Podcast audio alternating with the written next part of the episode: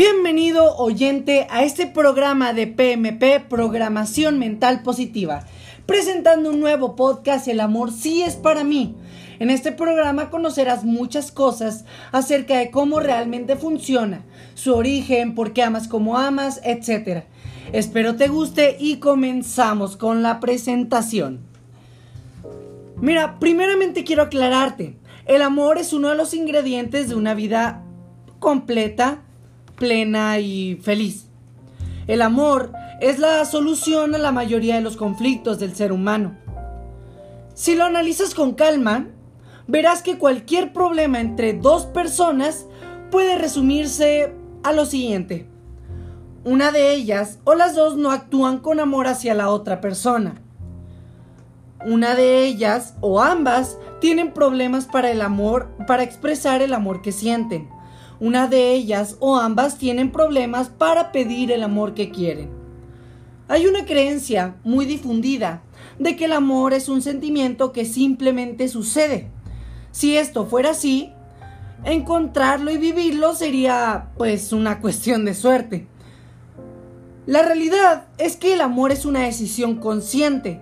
Tú decides a quién amar y decides quién será tu pareja ideal. No es aceptable que algo tan importante en tu vida esté sujeto a la casualidad. Si tú no eres quien decide quién será tu pareja y con quién quieres compartir tu vida, entonces, ¿quién lo decide? Si fuera solo cuestión de suerte, podría suceder que nunca de los nunca encontrarás a tu media naranja y tu vida no sería tan plena como hubieras deseado que fuera. Si fuera casualidad, podría ser que nunca se diera tu oportunidad de compartir y de amar. Porque esta vida es única y el amor que no des siendo tú mismo, nadie lo dará por ti. Se habrá perdido. Es también tu decisión hacer de la relación que ya tienes una relación ideal. Si falta química, tú la puedes crear. Si la comunicación se ha deteriorado, tú la puedes volver a echar a andar si es verdadero amor el que sientes, es tu decisión llenar tu vida de armonía. Ahora bien, si tu caso es el que terminó tu relación, tienes una gran oportunidad para recuperar tu poder, para analizar qué es lo que realmente quieres y prepararte para tener la relación que mereces precisamente en este programa. Es probable que tengas dificultad para asimilar estos conceptos, porque son contrarios a la creencia popular. ¿Es posible que la mayoría estén equivocados? Si recapacitas en que el 60% de los matrimonios en la actualidad terminan en divorcio y que una mayoría, una gran mayoría sufre por amor. Puede ser que tengas la respuesta. El refrán dice, mal de muchos, consuelo de tontos. Me llama la atención el ver cómo en las telenovelas la protagonista sufre y se revuelca porque se enamoró de quien no debía haberlo hecho. Como si el amor fuera una enfermedad contagiosa que se le metió en el cuerpo en contra de su voluntad. Como si el amor fuera un ser capaz de poseer su voluntad y dominar su vida. Nuestros sentimientos surgen a partir de nuestros pensamientos. Nosotros somos responsables de nuestros pensamientos. Y si el amor es un sentimiento, entonces podemos elegir cuándo, a quién y cómo amar. A lo largo de este programa te darás cuenta de lo que no es complicado. Podrás entender que tienes más control sobre tu vida de lo que tú crees. Entenderás por qué es que nuestras creencias pasadas afecta nuestras relaciones y aprenderás todo lo que implica amar y ser amado. ¿Estás de acuerdo que el amor es uno de los factores más importantes de tu vida? Bien, ¿cuánto tiempo realmente empleas en darlo? ¿Recibirlo? ¿Hacerlo crecer o aprender sobre él? Este programa será solo el primer paso en tu camino hacia una vida más completa. Una vida llena de amor y armonía. Por lo que más quieras, sé feliz. Tu amigo, Felipe Espinosa.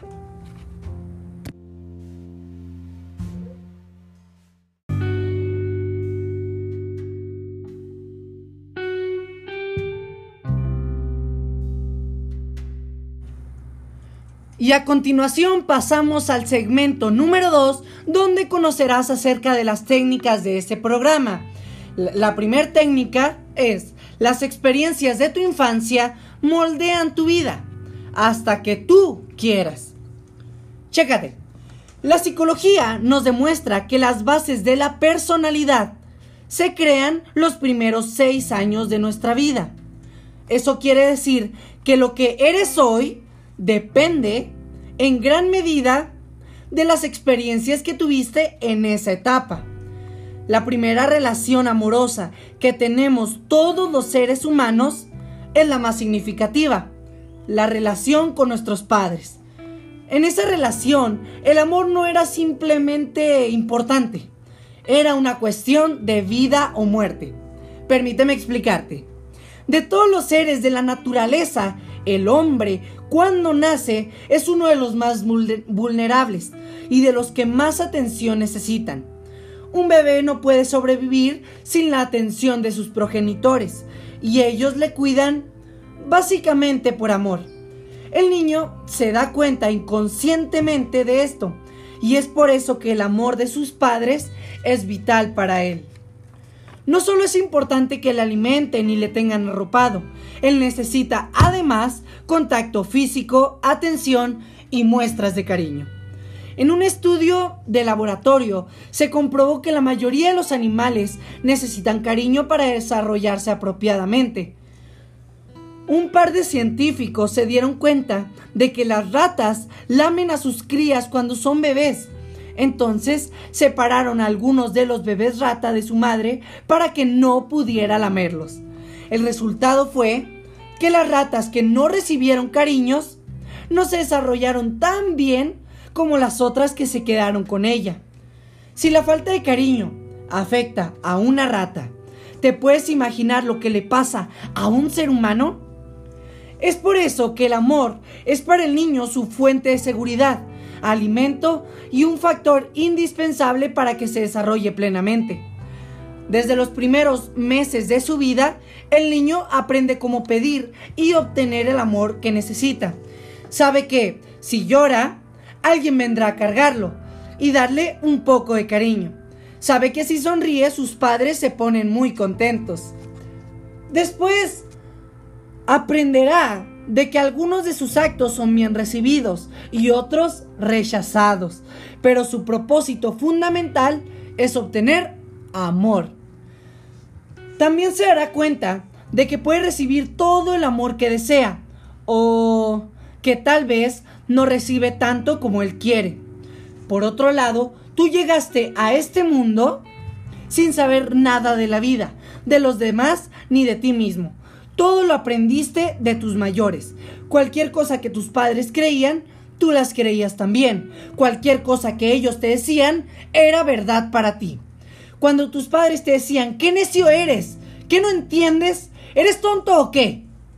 Tú no te ponías a pensar que lo que decían que lo decían porque estaban enojados o que te decían eso porque lo que hacías no les gustaba.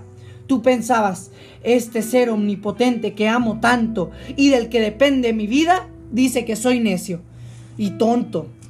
Debe de ser verdad. Otra cosa importantísima que aprendiste de tus padres fue a relacionarte con los demás. Vamos a suponer que tus padres te condicionaban el amor y te decían, si no haces lo que te digo, ya no te voy a querer.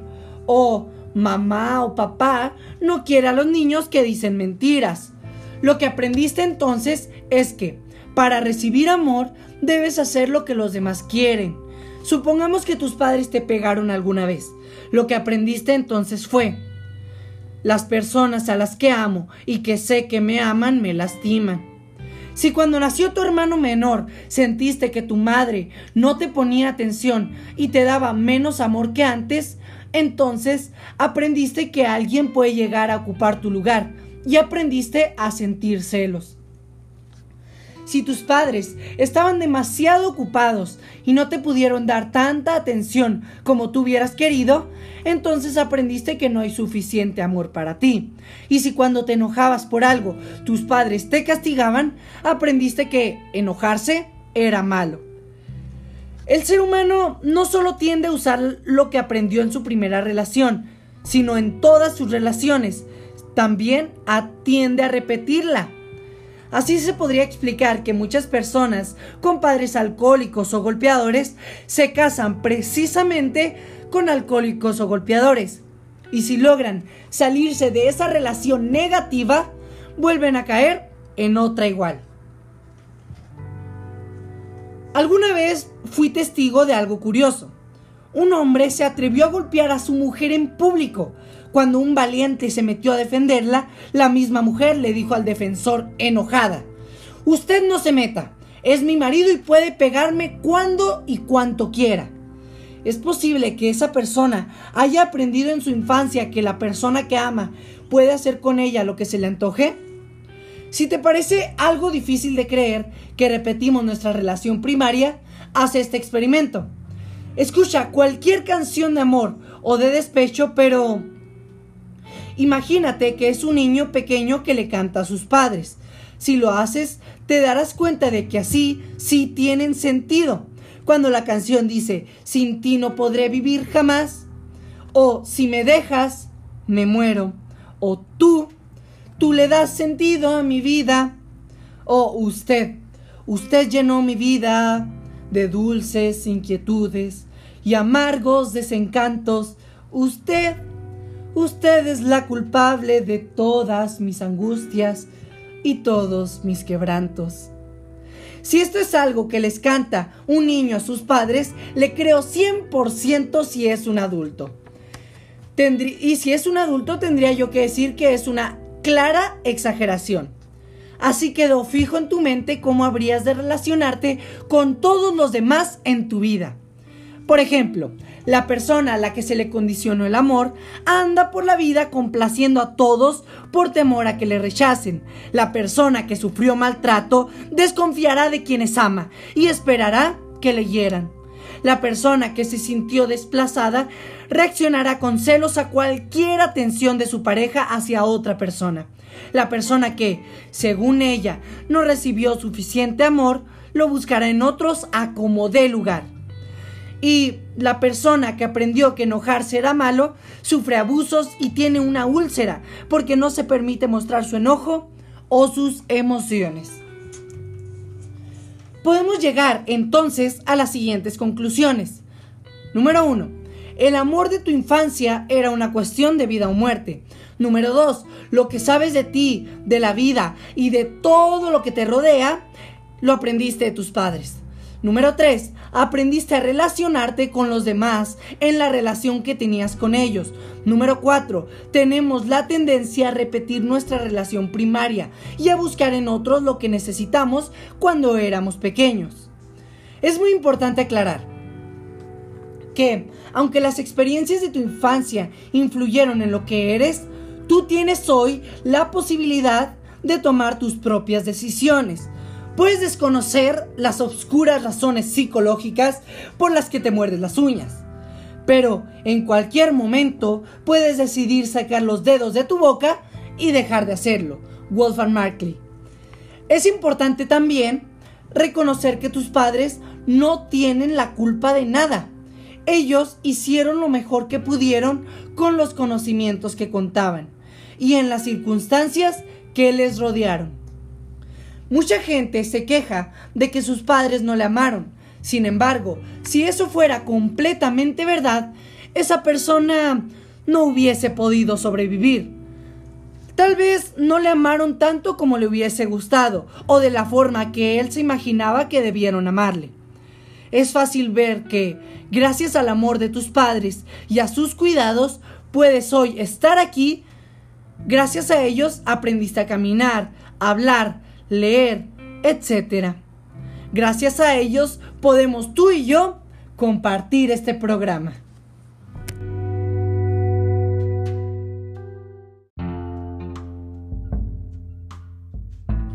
Y pasamos a la segunda técnica de este programa. Crees lo que tus padres creían y ellos creen lo que sus padres creían.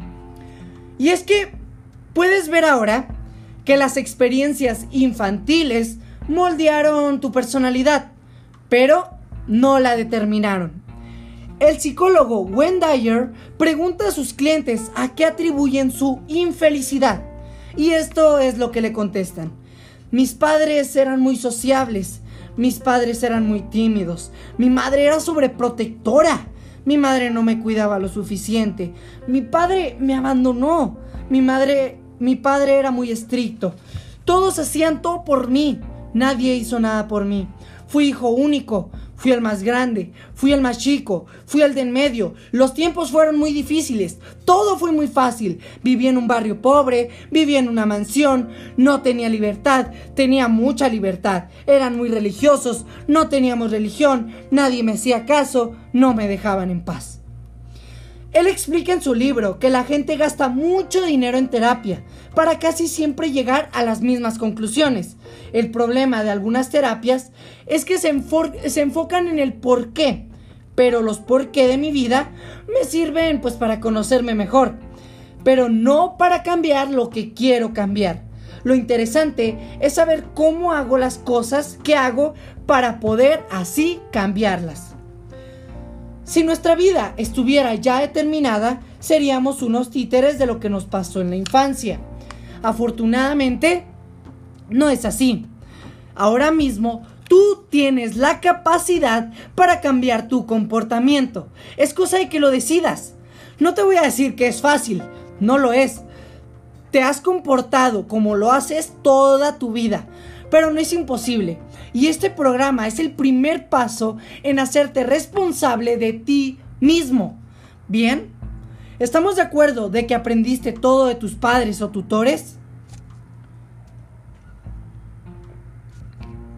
Ellos te dieron todas sus creencias y ellos las recibieron de sus padres, pero ¿estás de acuerdo conmigo de que cada generación es un poco mejor que la anterior en cuanto a la educación de sus hijos?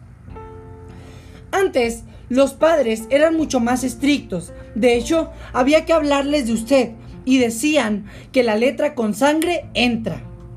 ¿Qué es lo que ha cambiado?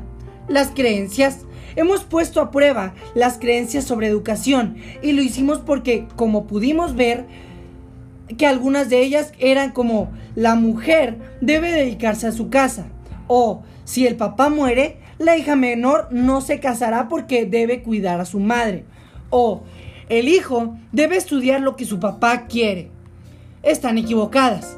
¿Es posible que otras creencias estén también equivocadas? Tal vez sería conveniente verificarlas. Veamos, no tenemos control sobre nuestros sentimientos.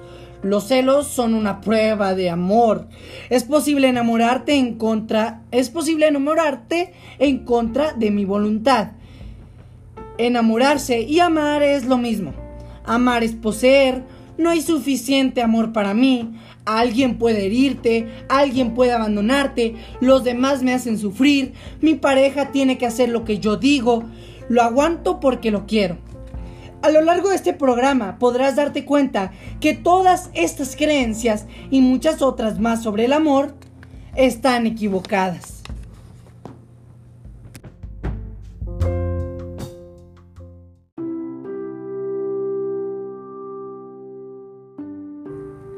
Y a continuación pasamos a la técnica número 3. Lo que es real en tu mente es real para ti. Me encanta este punto. Y es que imagina la, la siguiente situación. Entras a un cuarto donde hay poca luz. En una esquina ves algo que parece una serpiente. ¿Cómo reaccionarías? Si le temes a las serpientes, Tal vez te alejes lo más pronto posible o empieces a arrojarle cualquier cosa que encuentres para matarla o alejarla de ti. Vamos a suponer que les tienes pavor.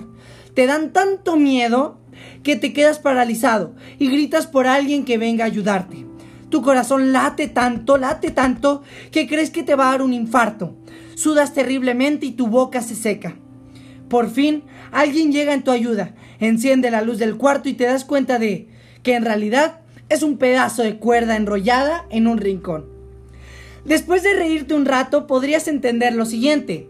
La forma en que reaccionas no depende de lo que pasa, depende de lo que tú crees que pasa.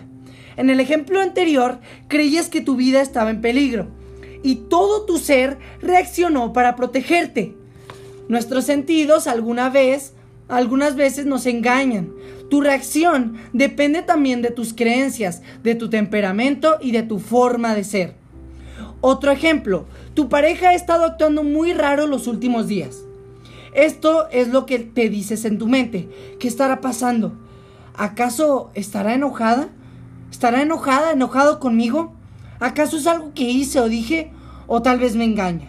Eso es, me engaña. Y por eso está tan rara. Qué casualidad que me dijo que no fuera hoy a la casa a comer. Qué descaro. Me engaña en mi propia casa. Te pones furioso, furiosa, hasta el hígado te duele. Sientes como la sangre te, se te sube a la cabeza. Te diriges muy molesto hacia tu casa pensando, en este momento está con su amante, pero yo le voy a poner fin a esto. Faltaba más. Abres la puerta con cuidado para que no te oiga llegar. Te acercas a la sala y le descubres preparando una fiesta sorpresa para tu cumpleaños después de hacer el tonto y, sentirte un poco culpable por desconfiar de alguien que te quiere tanto, podrás recapacitar en lo siguiente. Tus pensamientos afectan tu estado de ánimo y hasta la forma en que reacciona tu cuerpo. Solo tus pensamientos, tus creencias reales o imaginarias afectan tus pensamientos. Cualquier cosa que imaginas es real para ti y reaccionas como si fuera tal. Muy bien, todas estas explicaciones tienen la siguiente conclusión. No importa cuál sea la realidad, tú actúas no conforme a lo que pasa, sino a lo que tú crees que pasa.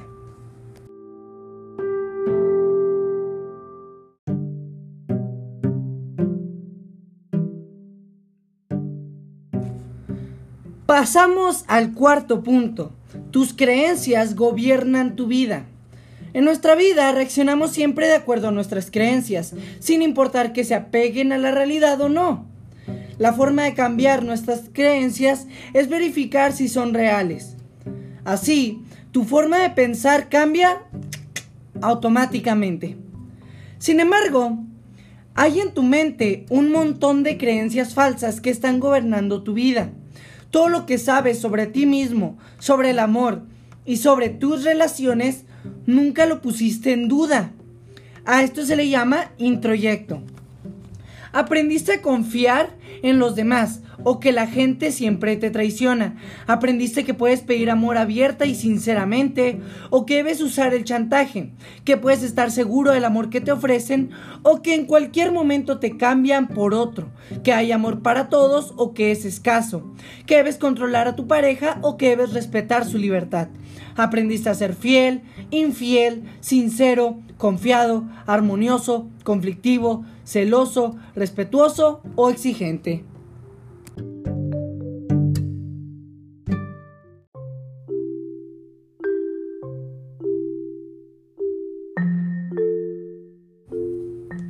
Técnica de este programa. Tu mente hará cualquier cosa para convertir lo que crees en realidad. En el libro Mini Guía sobre el amor y el desamor se expone el siguiente ejemplo. Hugo tiene una cita con su novia Lulu, está una hora tarde debido al intenso tráfico. Hola mi amor, siento mucho haber llegado tarde. ¿Con quién estabas? Seguro andas con otra desgraciado. Dime la verdad. Después de media hora de explicaciones, deciden salir a cenar.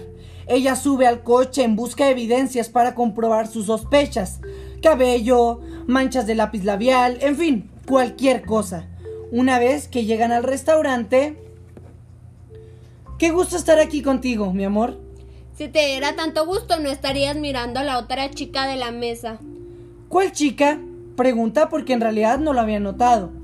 Durante la cena, la conversación gira alrededor de la insistencia de Lulu por averiguar sobre la supuesta infidelidad y las explicaciones de Hugo para probar lo contrario. En fin, lo que pudo haber sido una bonita velada se convierte en un terrible y molesto interrogatorio. Este ejemplo está un poco exagerado, o tal vez no. ¿A ti qué te parece? ¿Acaso los celos de Lulu demuestran su amor por Hugo? A mí me parece más bien que muestran que Lulu se siente inferior e indigna de ser amada. Interiormente, ella no comprende cómo es que un chico tan lindo como Hugo se haya fijado alguna vez en ella. Ella no se ama y no puede creer que Hugo en verdad la ame. De hecho, piensa que Hugo es lo mejor que le ha pasado en la vida y teme perderlo. Lo que domina su relación no es el amor, es el temor. Ella cree intensamente que Hugo la abandonará por otra y solo puede ver las cosas que refuerzan esa creencia. Nuestra mente es realmente poderosa y si tenemos un temor o una creencia muy grande, haremos todo lo necesario para que se haga realidad. Eso es lo que está haciendo Lulu. Hugo le era totalmente fiel, pero los celos de Lulu se volvieron molestos y aburridos. Cada vez le daban menos ganas de estar con ella. Además, sin importar lo que dijera o hiciera, Lulu siempre dudaba de su amor y su fidelidad. Un día se fue con otra que no era tan celosa y posesiva. Lulu dijo, ya lo sabía, era un desgraciado. En este ejemplo, la celosa es la mujer, pero los celos se dan en ambos géneros. En, comunicación, esto se llama profecía autocumplidora. Y lo que quiere decir es que, como actuamos de acuerdo a nuestras creencias y expectativas, por lo general obtenemos lo que esperamos obtener. Hay en tu mente también un montón de profecías que, a menos de que las cambies, se van a cumplir. ¿Alguna vez te has dicho, soy un bueno para nada? O el amor no es para mí. O nunca logro lo que me propongo. O todas mis parejas me engañan. O no puedo. O no soy nadie. Si lo has hecho, ten mucho cuidado, porque tu mente hará lo necesario para cumplir tus profecías. Esto pareciera magia, pero no lo es. Mi esposa me dio el ejemplo perfecto para explicar esto. Supongamos que te compras un Volkswagen verde. Antes de tenerlo, no habías notado otros coches como ese, pero una vez que vas en el tuyo por la calle, empiezas a notar que hay cientos de ellos. Hay un mecanismo en tu mente que trabaja en forma automática y que se enfoca en aquello en que estás pensando, sean creencias o temores. Si en lugar de pensar en un coche piensas en que tu pareja te engañará, entonces empezarás a notar cientos de indicios, por insignificantes que sean, que confirmen esa creencia, aunque sean falsos. Sin embargo, si tienes la creencia de que en cualquier momento encontrarás a tu pareja ideal, tu mente se enfocará en ello y podrás notar entonces a ciertas personas que no habías notado antes. Los cientos de coches verdes ya estaban ahí y no los habías visto. ¿Es posible que tu pareja ideal esté muy cerca y no lo hayas notado?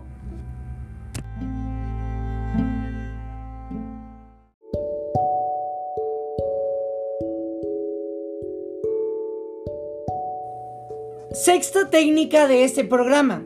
Tú eres el único, la única que puede meter pensamientos en tu mente puedes darte cuenta que lo que define tu forma de actuar y lo que pasa en tu vida depende de tus creencias y de tus pensamientos. Sabes ahora que lo que influye en ti no es lo que pasa afuera, es lo que pasa en tu mente. Dentro de tu mente puedes convertir un pedazo de cuerda en una peligrosa serpiente o un gesto amable de tu pareja en una terrible traición. Es lo que pasa dentro de ti y no afuera lo que realmente importa.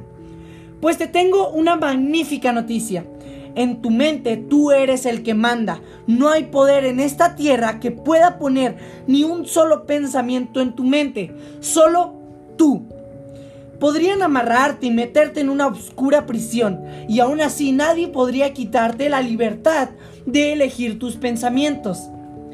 Víctor Frank dijo, la libertad última del hombre es poder elegir cómo reaccionar ante cualquier situación.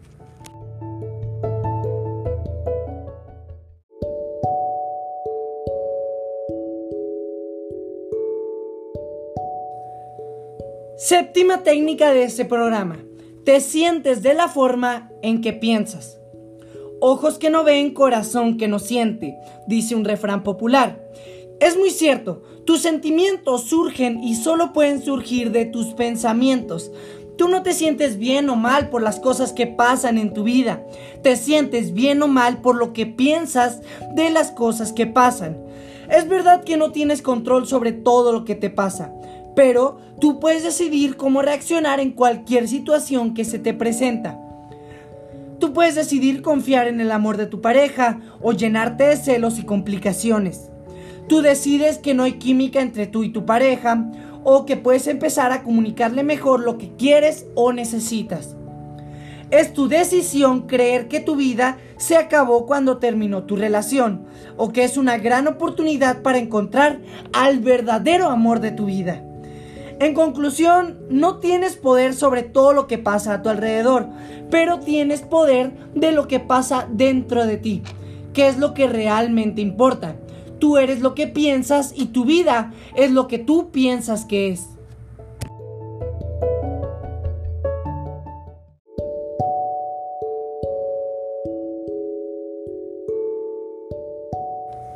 Octava técnica de este programa el cambio se da de adentro hacia afuera. Si has recapacitado en todo lo anterior, te darás cuenta entonces que posees un gran poder. Sabes que tus creencias y pensamientos influyen en tu estado de ánimo, en tus sentimientos y hasta en la forma en que reacciona tu cuerpo. Sabes que solo tú tienes poder sobre tus pensamientos comprendes que tu mente hará todo lo posible para convertir en realidad tus creencias y tus pensamientos habituales. Si tus pensamientos gobiernan tu vida y si tú tienes poder sobre tus creencias, entonces tú gobiernas tu vida.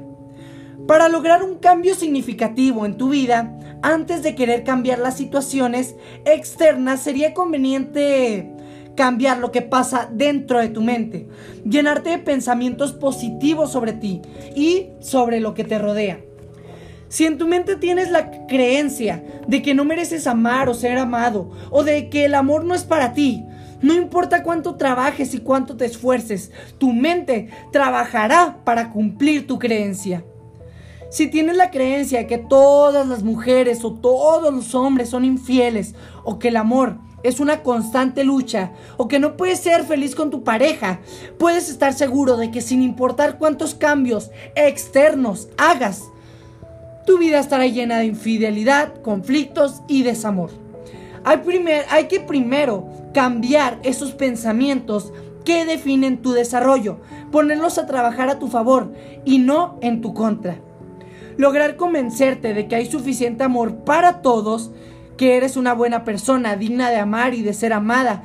Tienes que estar seguro de que puedes resolver los problemas que tengas con tu pareja y de que debes de ser tratado con respeto, que tienes derecho a pedir lo que quieres y que la vida quiere darte todo el amor que deseas.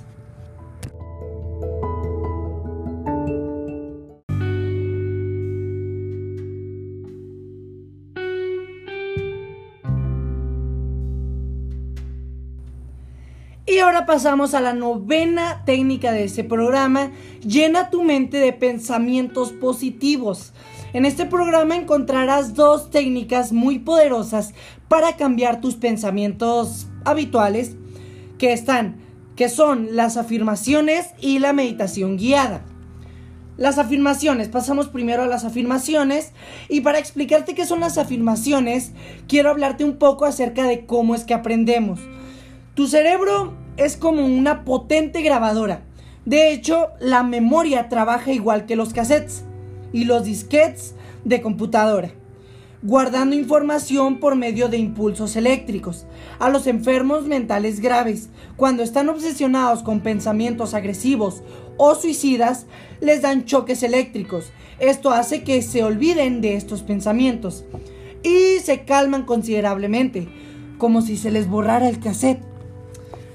¿Alguna vez has pasado un cassette cerca de un imán? Si no lo has hecho, te voy a decir qué pasa. Se pierde toda la información. Te sugiero que no lo hagas. Prueba con tu cassette, que no lo hagas con tu cassette de PMP, porque tendrías que comprar otro. Lo que hacen las grabadoras y las computadoras es que por medio de impulsos eléctricos acomodan las pequeñas partículas metálicas que se encuentran sobre la cinta y así almacenan la información. Bien, tu cerebro está formado por billones de células llamadas neuronas y que guardan todo lo que sabes. La diferencia es que no se guarda la información acomodando las neuronas, sino conectándolas unas con otras. Esta conexión es llamada sinapsis. Conectando varios millones de neuronas aprendiste a leer, conectando otros millones aprendiste a escribir y conectando otras cuantas has aprendido todo lo que sabes hoy. ¿Sabías que con la técnica que tenemos hoy se necesitaría una computadora del tamaño de un edificio de 100 pisos para poder almacenar toda la información que tú puedes almacenar en tu cerebro? Si no lo sabías, has conectado unas miles de neuronas y ahora ya lo sabes. Si ya lo sabías, ahora lo sabes más. ¿Cómo está eso de que ya lo sé más? Permíteme explicarte. Tenemos dos tipos de memoria, una temporal o de corto plazo y una definitiva, de largo plazo. En la de corto plazo se guarda todo lo que oyes, hueles, sientes, ves, haces y piensas, pero que después se olvida. ¿Cómo se olvida? Muy sencillo, la conexión hecha de neuronas no es tan fuerte. Esto es indispensable para poder sobrevivir, porque cada día recibes muchísima información.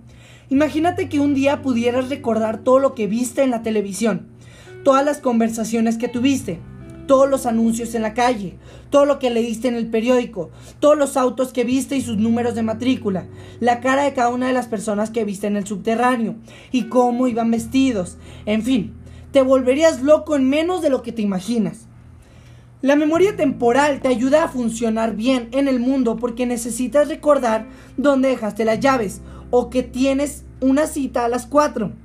En cambio, la memoria de largo plazo guarda toda la información que es indispensable para ti, lo que es realmente importante. ¿Cómo es que esto no lo olvido fácilmente? Ese es el secreto del aprendizaje. La primera vez que aprendes algo se crea una conexión de neuronas. Esto se llama cordón neural. Imagínatelo como un cable muy delgado y delicado. Cuando repites eso que aprendiste, este cordón se hace más grueso y resistente y cada vez que lo repites se le suma una capa más y luego otra. El doctor Johnson dijo, las diminutas cadenas de los hábitos son demasiado pequeñas para sentirlas hasta que llegan a ser demasiado fuertes para romperlas. Por eso no es todo tu cerebro. Por eso no es todo.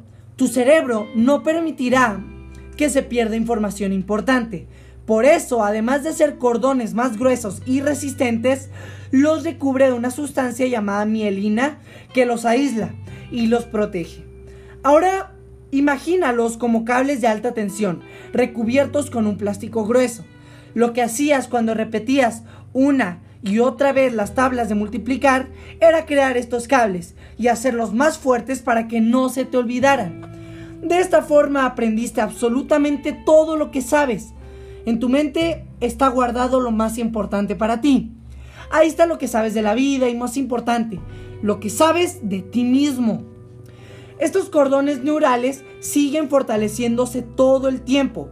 Imagínate que hay un cable en tu mente que tiene escrito en su grueso plástico aislante, no merezco amar ni ser amado.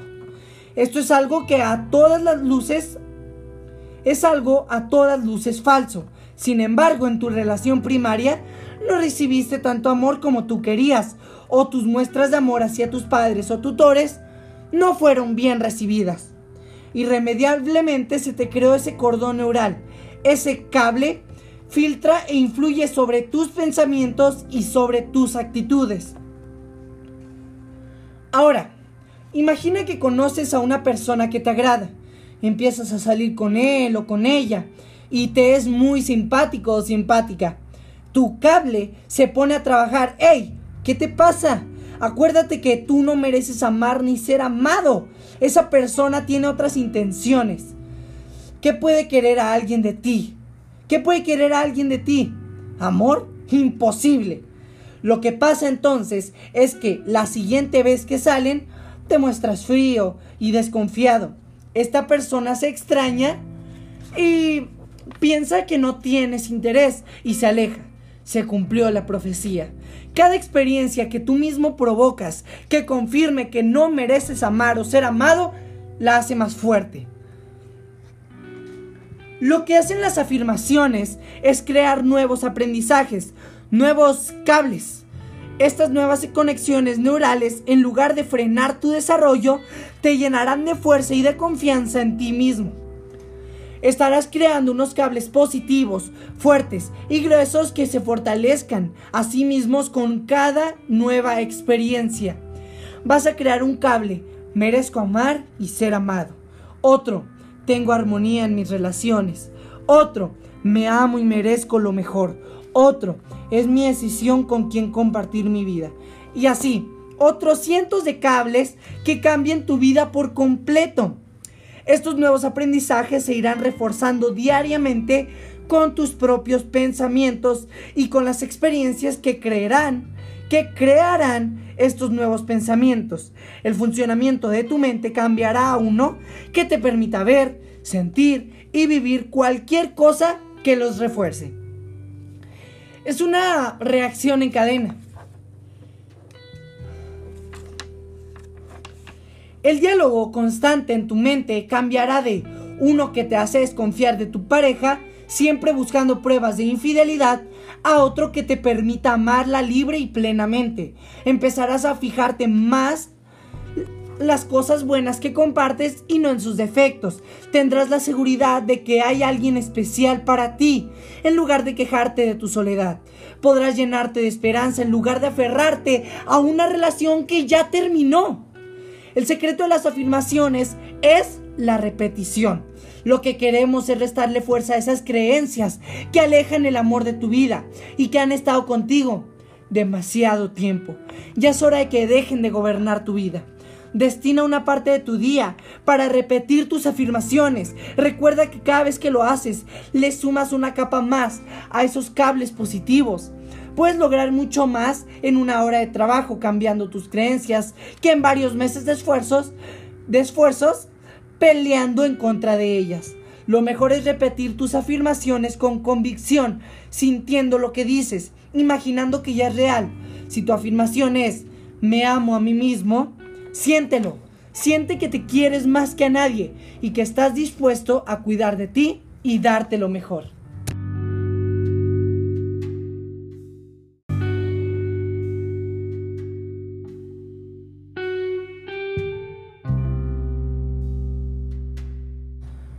Ahora pasaremos a una sección muy importante, lo que es la meditación guiada. Este tipo de ejercicio es sugerido por una gran variedad de autores con diferentes nombres. Visualización creativa, imaginación guiada, imaginación creativa, autosugestión, y ha sido utilizada para una gran variedad de propósitos, que van desde aumentar la autoestima, mejorar la salud, librarse de resentimientos, hasta cómo ganar dinero. Su efectividad está basada en el funcionamiento de la mente, tu subconsciente no distingue lo real de lo imaginado. Seguramente has visto una ilustración del cerebro humano. Podrás notar que está dividido a la mitad. Cada una de estas mitades se llaman hemisferios. Tenemos entonces el hemisferio derecho y el izquierdo. Está comprobado científicamente que a cada uno de ellos trabaja de una forma diferente. El izquierdo es analítico, esto es que es lógico, racional, estructurado y coherente. Aquí se llevan a cabo todas las funciones del lenguaje, la escritura, la lectura y las operaciones matemáticas y todo lo que se necesita ser analizado y tener un orden lógico. Este libro fue escrito para tu hemisferio izquierdo, porque quieres saber cómo funcionan las cosas y necesita comprender qué es lo que está pasando. A este hemisferio se le habla con ideas, palabras, letras y números. El hemisferio derecho, en cambio, controla todo lo emocional y trabaja con imágenes y sentimientos. Aquí está guardado lo que sentiste en tu primer beso o lo que sentiste cuando rompiste con tu novia, novio. Aquí está registrada la emoción que te dio ver lo orgulloso que estaba tu padre de ti y la vergüenza que te causó cuando te regañó frente a tus amigos. Este hemisferio no analiza las cosas, simplemente las vive y las recuerda. Ambos lados de tu cerebro trabajan en conjunto para que puedas vivir y sobrevivir. Imagina que vas por la calle y encuentras un cable eléctrico que cayó de un poste. tu hemisferio izquierdo dirá ten cuidado, porque puede tener corriente eléctrica la cual sabemos te causaría más, muchas molestias o hasta la muerte. Y tu hemisferio derecho no te diría nada, pero haría algo más efectivo.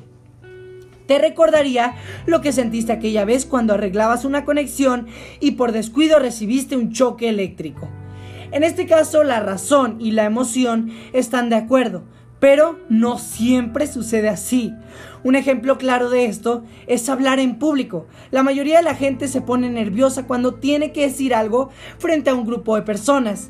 Sin importar de qué se trate, de un grupo de familiares o amigos con los que se tiene confianza y sin importar de qué se trate, solo de felicitar a alguien o de hablar de algo que conoce muy bien, el nerviosismo hace presa del orador, le hace sudar, le seca la garganta, acelera su corazón y algunas veces impide que salgan las palabras de su boca.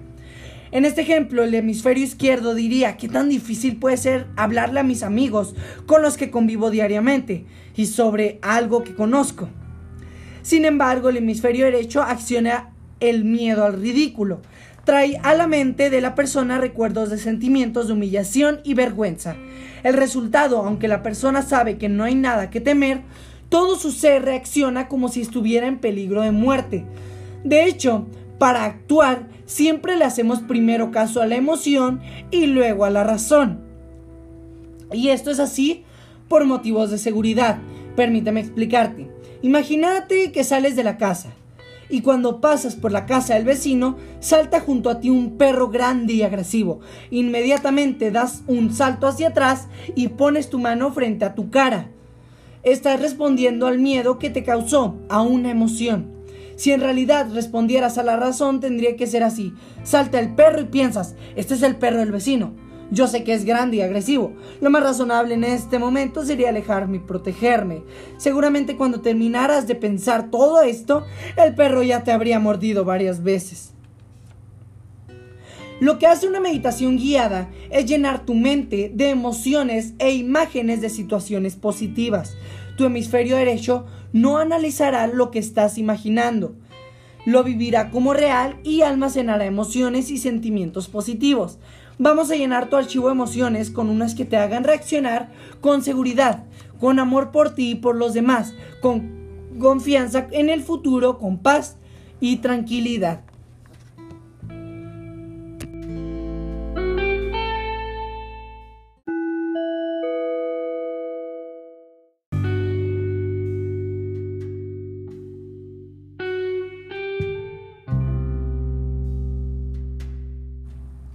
Pasaremos a uno de los puntos más importantes de este libro, la cual es la resistencia. Y es que hay algo muy importante que hay que entender. Tú, tú oyente, el que me estás escuchando, fuiste originalmente programado para triunfar y amar. Cualquier cosa que diga lo contrario en tu mente es falso, no te pertenece. Todas las creencias negativas acerca de ti mismo y sobre el amor las aprendiste muy temprano en tu vida y nunca has dudado de su veracidad. Esta programación negativa está presente en tu mente y trabaja de forma automática como un cassette. Durante mucho tiempo ha influido en tu comportamiento y la forma en que piensas. Es por eso que cuando empieces a llenar tu mente de nuevas creencias completamente diferentes a las que tienes ahora, experimentarás resistencia. En psicología, la resistencia es un mecanismo automático en tu mente que quiere que todo siga igual, que se opone al cambio. La resistencia se presentará en muy diferentes formas y es conveniente que estés al pendiente. Estas son algunas de las reacciones que probablemente tendrás. Escucharás tu programa una o dos veces, después disminuirá tu entusiasmo de ese programa. Mm, olvidarás escuchar la cinta o te quedarás dormido al escucharla. Te hará pereza escucharla. Tu programación negativa tratará de convencerte que no está funcionando. Surgirán sentimientos negativos al repetir las afirmaciones. Al escuchar tu programa PMP estarás distraído. Es importante que reconozcas todas estas reacciones como parte del proceso y que las superes. Es como si hubiera un programa en tu mente que dice, mejor nos quedamos como estamos. Tal vez no sea lo mejor posible, pero al menos hemos sobrevivido. Pero tú no adquiriste o no estás escuchando este programa para quedarte como estás. Lo tienes porque quieres mejorar y cambiar.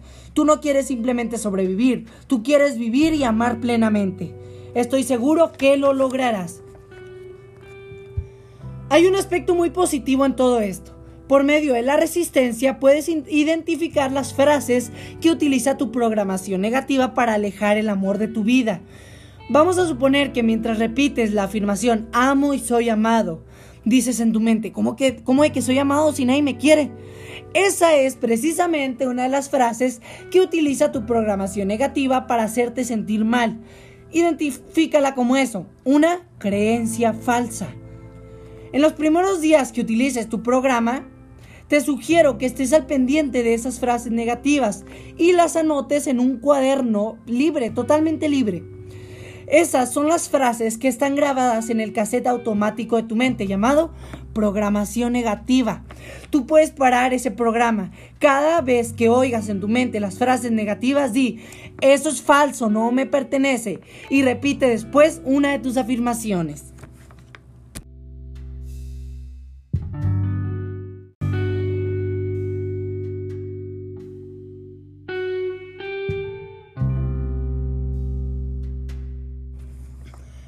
Ahora, oyente, pasamos a la siguiente fase, que es identificando las frases de mi programación negativa. Te estaré escribiendo una tabla en la cual solo tiene dos divisiones, izquierda y derecha. En una estará frase negativa, división y afirmación. Escribe en el lado izquierdo todas las frases que repites en tu mente y que van en contra de lo que tú quieres en tus relaciones. En el lado derecho escribe la afirmación que le contrarreste. Lado izquierdo es frase negativa y lado derecho es afirmación. Esto es necesario que lo realices mientras escuchas este podcast, ¿ok? Entonces, puedes, te recomiendo hacer la de 40 divisiones, 40 renglones. ¿Sale? 40 frases negativas y 40 afirmaciones que tienes que ir identificando, ¿ok? Y luego, vas, utiliza un cuaderno cualquiera si necesitas más espacio. En este caso, utiliza más. Si necesitas más de 40 frases, puedes seguir escribiendo sin problemas. Puedes también crear tus propias afirmaciones para que se ajusten más a tu experiencia personal. Y luego, para no hacer un cambio de segmento, quiero platicarte sobre la PMP en la vida diaria. La PMP en la vida diaria es un requisito indispensable para cualquier aprendizaje. Bueno, repito, un requisito indispensable para cualquier aprendizaje es la práctica. Podría yo pasar horas explicándote la técnica para nadar, te hablaría sobre cómo flotar, cómo debes de respirar y cómo se deben coordinar los movimientos, sin embargo, esto no funciona así. No aprenderás realmente hasta que no te no aprenderías realmente hasta que no te metieras en el agua. Es por eso que deberás de llevar lo que aprendas en este programa a tu vida diaria y a tus relaciones con los demás. No se trata de que tengas dos horas de pensamiento positivo y el resto del día sigas con tu comportamiento habitual. Es necesario que te permitas actuar de acuerdo a la nueva programación en tu mente, que dejes salir tu potencial los nuevos aprendizajes te incitarán a actuar, hablar, pensar y sentir de manera positiva y cada vez que lo hagas estarás reforzándolos. De esta manera recibirás apoyo de la gente que te rodea, porque notarán un cambio en ti y reaccionarán a él. La energía que antes hacía funcionar automáticamente tu programación negativa ahora será utilizada en ese nuevo programa que tú mismo has creado. Estarás integrando un nuevo hábito en tu vida, la costumbre del pensamiento positivo. Una vez que se inicie la reacción en cadena, nada ni nadie podrá detenerte.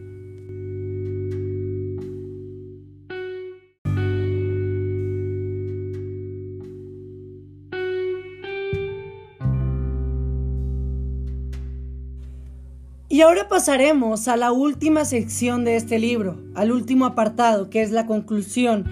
Y es que te darás cuenta de que este programa es muy poderoso. Trabaja con lo que gobierna tu vida, tus creencias. Si tú crees que no hay amor para ti, es cierto. Si crees que nunca encontrarás tu pareja ideal, lo es también. Si crees que tu pareja te abandonará, es cierto también. Y lo es porque tú harás inconscientemente cualquier cosa para hacerlo realidad. Es sumamente importante que empieces a creer que mereces ser feliz, que el amor está ahí para ti, que tu relación puede ser armoniosa y satisfactoria, y permitir así que tu cerebro se enfoque en todo aquello que lo hará realidad. Muchos de los conceptos en este programa son contrarios a las creencias populares, pero no permitas que eso te asuste, te aseguro que están equivocadas. El hecho de que todo el mundo crea algo no quiere decir que sea cierto. Durante siglos se creyó que la Tierra era plana y que era el centro del universo, pero siguió siendo redonda y dando vueltas alrededor del Sol. Y aunque todos crean que no tenemos control sobre nuestros sentimientos, seguimos siendo responsables de todo lo que sentimos. Sin embargo, se mueve. Copérnico. Te recomiendo que incluyas los ejercicios en tu rutina diaria y que los practiques por lo menos 30 días seguidos. Si no te quedaron muy claros, puedes volver a escuchar ese segmento, el segmento del capítulo 11 y 12.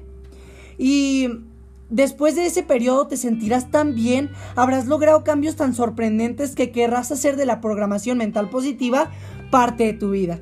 Al final de este libro incluimos una gráfica para que lleves bueno, al final de este caso, ah, puedes hacer una gráfica para que lleves un registro de tus primeros 30 días de ejercicio.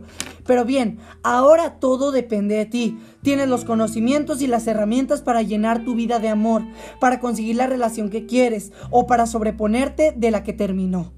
Disfruta de este programa, de tu crecimiento y de tu vida. Esta es la única oportunidad que tienes de estar aquí, de amar y de ser tú mismo. Y bueno, Aquí dejo el libro a un lado. Le agregué mi toque en muchas, muchas escenas, muchos aspectos. Y quiero decirles el por qué realmente me, me intrigó leer esto, ¿no? Yo esperaba, cuando decía el título El amor si es para mí, yo esperaba encontrar algo de puro amor, relación de pareja. Y ocurrió en mi caso, Felipe Espinosa, 16 años, hubo una razón por la cual empecé a leer esto. ¿sí? Y quiero platicar mi experiencia. No hay un guion, no hay nada, como pueden notarlo.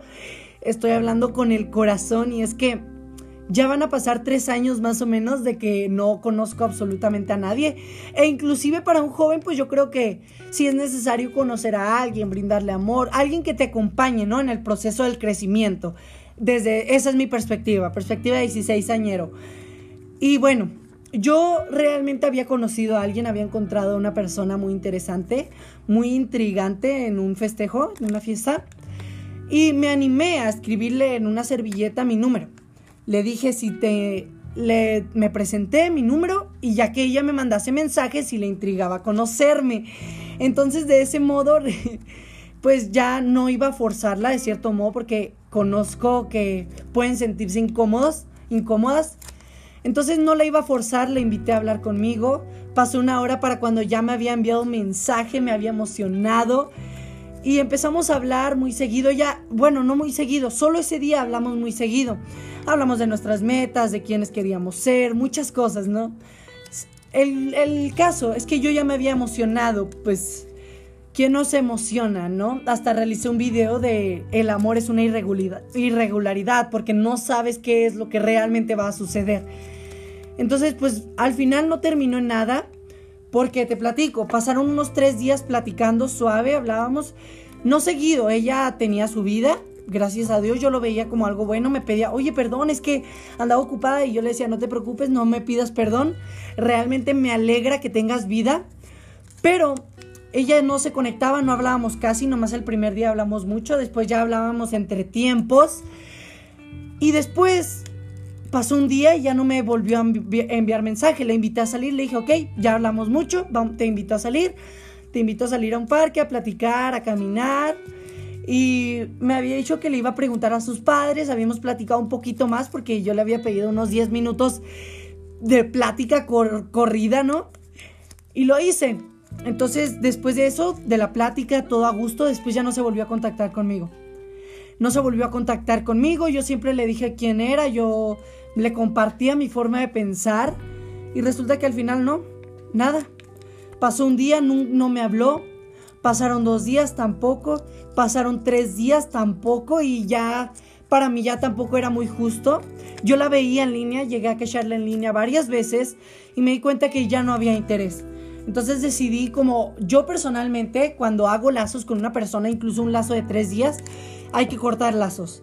Entonces yo le escribí algo, le dije que cuando nos volviéramos a ver, que sería lo más probable, porque ahí entre nuestras familias se conocen, y que nos veríamos, nos reiríamos de esto, y que sí, que lamentaba, que yo le deseaba todo lo, todo lo mejor, pero pues claro que a pesar de yo tener, ya tomado muchos cursos de actitud positiva, no sabía cómo luchar con esto, de qué manera verlo.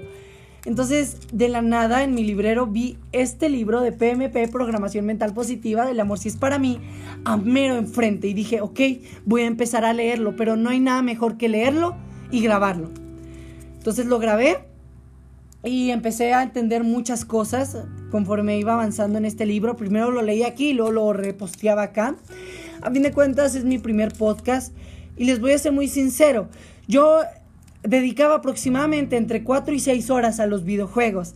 Mi meta es ser conferencista y para alguien que tiene tantas metas y que quiere trabajar por ello, 6 horas, 4 en los videojuegos es realmente mucho, mucho. Entonces, ¿saben qué pasó con esa persona? Yo por andar pendiente, por andar platicando con ella, con la que conocí, dejé los juegos, me dejaron de interesar.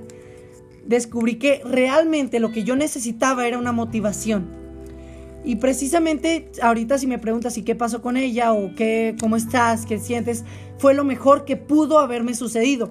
A lo mejor sí, no tengo nadie con quien compartir muchas cosas, pero realmente sí tengo, o sea, no tengo a nadie de ese sentido de amor, pero pues tengo mi primer amor que fue la familia, tengo, tengo mi familia.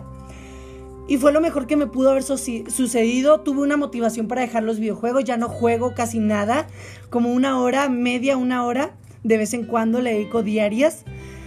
Y eso fue, ahora le estoy dedicando tiempo a hacer videos, prepararme. Tengo un, aquí un desastre de hojas, cuadernos, todo preparándome chido. Y haciendo podcast, ¿no? Decidí que voy a leer mientras voy a leer en voz alta para que a la gente que no le gusta o no puede leer tan fácilmente, pues pueda escucharme, ¿no? No escucharme a mí, sino la historia. Fue lo mejor que me pudo haber sucedido en ese caso.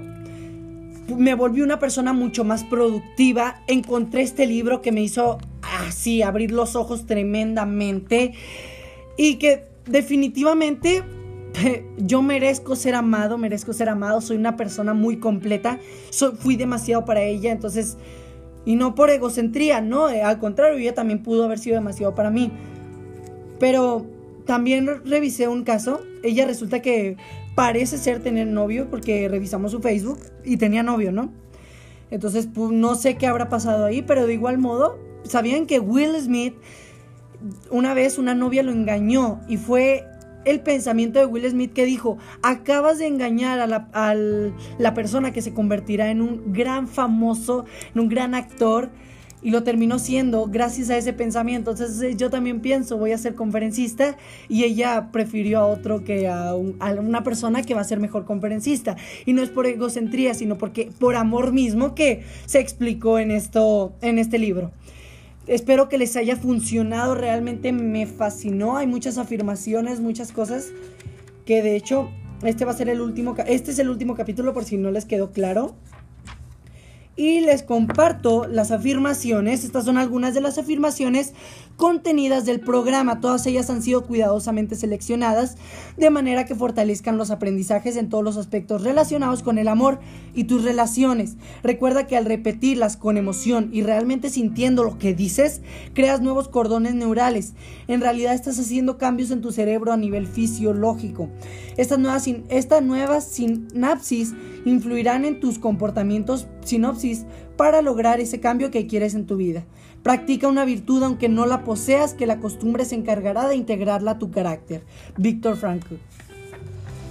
Si me amo, puedo amar a otros. Decido confiar en mi pareja. Me acepto como soy.